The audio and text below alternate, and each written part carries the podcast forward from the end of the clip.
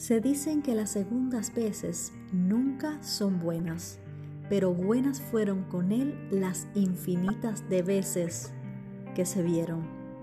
Bienvenidos a mi podcast Calladitas No More. Esto es Cuestión de Piel, episodio número 2. La segunda vez que ella vio al señor G fue en su trabajo.